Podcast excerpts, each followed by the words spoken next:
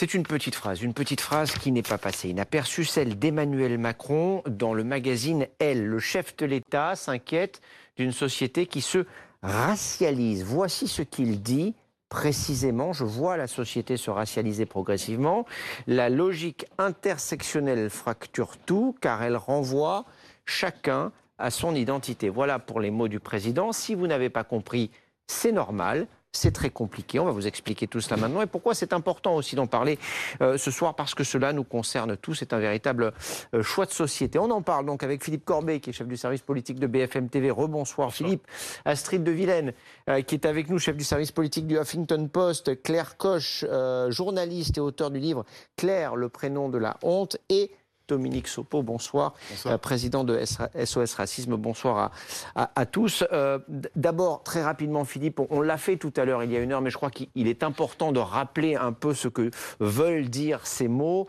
Euh, racialisé, intersectionnalité, qu'est-ce que cela veut dire? En quelques mots, après on entamera le débat politique. C'est vrai que c'est confus et, il faut préciser que c'est une question qui est déposée par les journalistes de L et la réponse du président de la République n'est pas forcément très claire pour ceux qui ne suivent pas ces questions-là. Mais pour résumer, on parle de deux choses très différentes. L'universalisme, c'est euh, on peut dire une sorte de d'exigence républicaine, j'allais dire le mot mythe, mais vous ne prenez pas le, c'est un effort commun dans lequel se sont engagés euh, les Français depuis la Révolution française avec la Troisième République pour aller vers un idéal universaliste, c'est-à-dire que l'idée qu'au fond, les citoyens ne sont pas définis par euh, leur sexe, par leur euh, race, par leur, euh, identité sexuelle, mais sont des citoyens tous égaux. Et cette idée d'universalité n'est pas partagée par certains, par toutes les sociétés occidentales. Donc, c'est une spécificité, enfin, c'est une spécificité française dont on doit être fier et qui est une sorte d'objectif commun.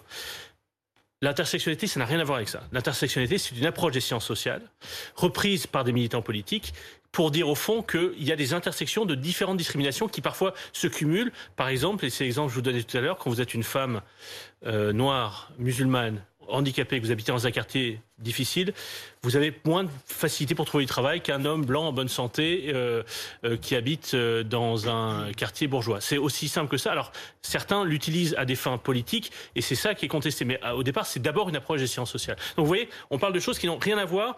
Et finalement, pour vous dire comme ça, la question posée, à mon sens, par les journalistes de les journalistes de L était un peu étrange parce que il demande au, au président de la République le féminisme est-ce que vous êtes plutôt universaliste ou intersectionnel? Mais on parle de deux choses qui n'ont rien à voir et c'est aussi ça qui crée la confusion dans, cette interview.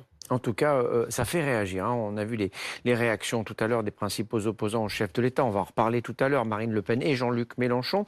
Euh, est-ce que la société française est en train de se racialiser? Est-ce que c'est votre constat, Dominique Sopo non, c'est pas mon constat. Qu'il y ait des forces dans la société qui essayent de faire en sorte que des personnes s'enferment sur leur identité, euh, c'est une réalité. Il y a même des forces politiques, à commencer d'ailleurs par le Front National ou le Rassemblement National, qui est même fondé, j'allais dire, euh, sur euh, une vision extrêmement ethnicisée de la société.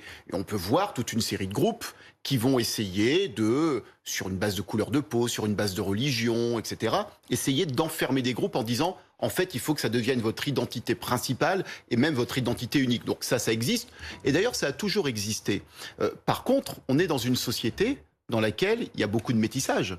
Par exemple, euh, où il y a beaucoup de mélange, où il y a des dynamiques euh, de mélange qui sont des dynamiques assez inédites sur l'histoire à moyen terme.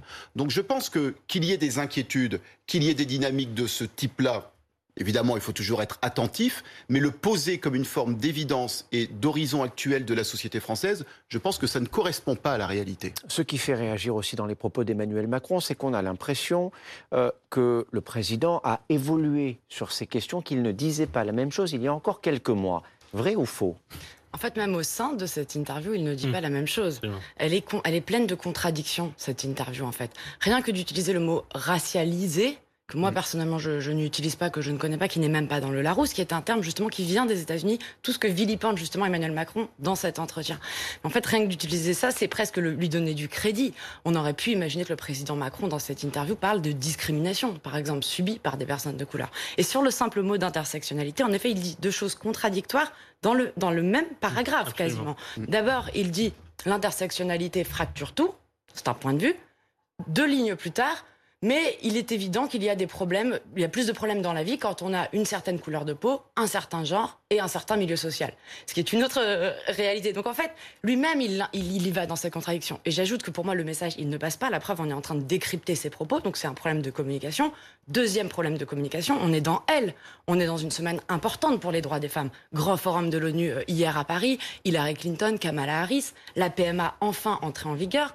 Le, le congé de paternité, qui est certes une petite avancée, mais quand même qu'il pourrait mettre dans son bilan pour le droit des femmes Emmanuel Macron. Tout ça est oublié. Pourquoi? Parce qu'on ne parle, on a parlé toute la journée, que d'une polémique qui est encore dans cette interview sur le crop top. Parce qu'Emmanuel Macron a dit que ce n'était pas une tenue décente, ce qui est anti-féministe. Et la ligne d'après, euh, mon féminisme est un humanisme. Donc c'est le en même temps, mais sur ces sujets-là, c'est comme sur l'écologie, le en même temps, il est, il est difficile en fait à tenir. Vous avez trouvé les propos du chef de l'État incohérents moi, alors j'ai lu cette interview évidemment. Alors moi, je vais vous parler de mon point de vue euh, personnel par rapport à mon histoire et la raison pour laquelle je suis ici. Euh, et on va la rappeler en quelques mots. Votre histoire, c'est important. Vous, vous venez de, Turquie. Oui. Euh, vous avez dû, vous avez changé de prénom. Vous avez été attaqué pour ça. vous avez écrit un livre pour vous expliquer. J'ai pas écrit un livre pour m'expliquer, mais j'ai écrit un pour livre raconter pour, votre histoire, bien sûr. pour témoigner de cette réalité qui n'a pas le vent en poupe et dont on parle jamais. C'est-à-dire que donc je parle de mon histoire personnelle qui n'est pas un cas général, mais je suis issue de l'immigration, je suis issue d'une famille turque.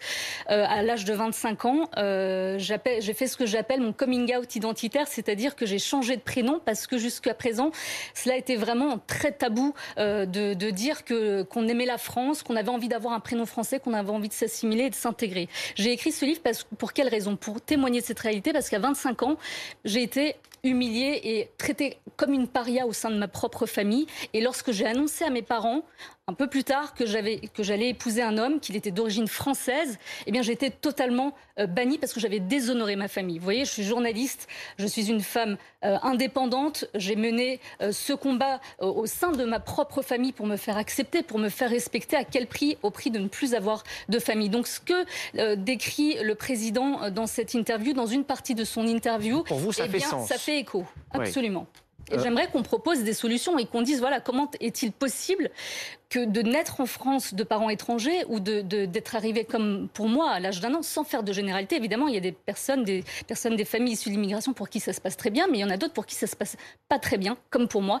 Comment est-il possible quand presque 40 ans, on puisse être élevé comme des étrangers et de n'avoir aucune culture commune avec des petits camarades d'origine française, alors qu'on vit sur ce, dans ce même pays, d'être élevé comme des étrangers. Mais pour vous, pour vous, au vu de votre parcours, est-ce que quand Emmanuel Macron parle de France racialisée ou en voie de racialisation, je ne sais pas si ce mot existe, mais... Mais, euh, mais on l'entend. Pour vous, c'est une réalité? C'est une réalité. Moi, je, je, je, je n'entends que ces gens à la télé, je n'entends que ces personnes qui sont invitées pour parler de ça, de, de, de racialisme, de, de de privilèges, de, euh, enfin, on, a, vous voyez, par exemple, pour mes, pour mes parents, ils ont eu affaire, je les ai accompagnés très longtemps, ils ont eu affaire des associations d'aide aux immigrés qui, au lieu de leur prôner, de leur tenir un discours euh, de, résistance, euh, de, travail, d'encourager à l'intégration. Il leur tenait des discours de non-intégration et il leur disait, il leur tenait des discours de victimisation. Mes parents avaient été victimes de racisme, racisme par-ci, racisme par-là. En fait, il leur a pardonné tout parce que s'il n'y avait pas ces nouveaux pauvres dont ils devaient s'occuper, ces associations, eh bien, ils n'avaient plus de raison d'exister. Au bout de 40 ans, moi, mes parents, ils ne parlaient toujours pas français. C'est est-ce que c'est normal d'accepter une telle situation et après de dire que mes parents étaient victimes de racisme? Dominique Sopo. Ben, comment dire? Je pense que l'un n'empêche pas l'autre. Par ailleurs, on peut être victime de racisme tout en étant ah bah, maintenu dans un état, tout en étant maintenu dans un état qu'on connaît bien, où euh, effectivement, euh, il peut y avoir parfois des personnes euh, qui ont des comportements que je qualifierais de dames patronesses par rapport à des populations.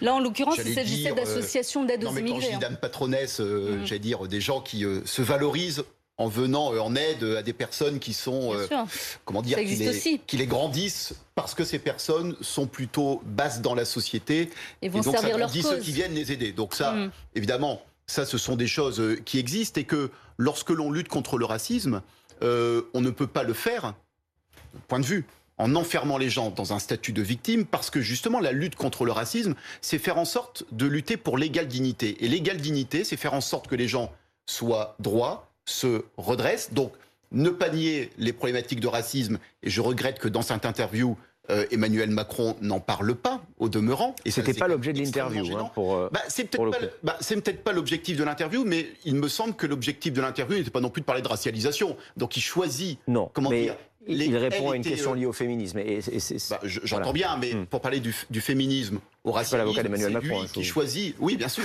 C'est lui qui choisit de faire ce chemin il aurait pu en faire un autre. Il a bien choisi quelque chose. Et je pense qu'il y a une problématique d'être comme ça sur des instants de communication contradictoires. Donc c'est un on choix. parle aux jeunes, euh, on dit qu'il y a du racisme dans la police. Quand on parle dans un autre endroit ou à un autre moment, on explique que la, France se racialise. Quand on parle au Figaro, euh, on va dire ceci. Et quand on parle à Libé, on dit cela. Le chef de l'État doit avoir une parole qui est une parole sérieuse et ne pas faire comme ça une sorte Il s'adresse évidemment aux lecteurs ou aux téléspectateurs, auditeurs des médias euh, à qui il s'adresse.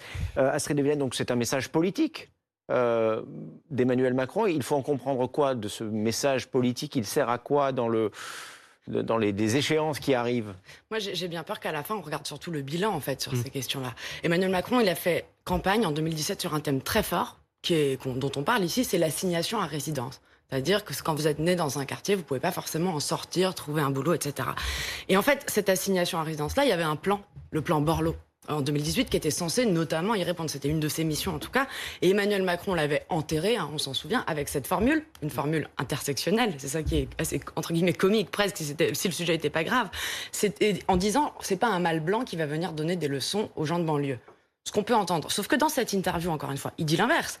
Il dit moi, je revendique au nom de l'universalisme, ce qu'on peut comprendre aussi, euh, évidemment, de parler pour tout le monde et de demander. De, c'est pas parce que je suis pas concerné par un sujet que j'ai pas le droit justement de vouloir que les droits progressent. Mais alors, tout ça, ce sont des mots contradictoires d'année en année au sein d'une même interview. Que restera-t-il des actes? C'est ça la vraie question pour le bilan. Et sur le féminisme, n'en parlons pas. Parce que là, on va aussi avoir un problème de budget, etc. etc. Le plan de relance, par exemple, il n'y a pas un mot sur les droits des femmes, alors qu'on est à 58 féminicides aujourd'hui. Et c'est peut-être les limites. Ni sur la lutte contre le Et en même temps, merci à tous les quatre venus ici ce soir.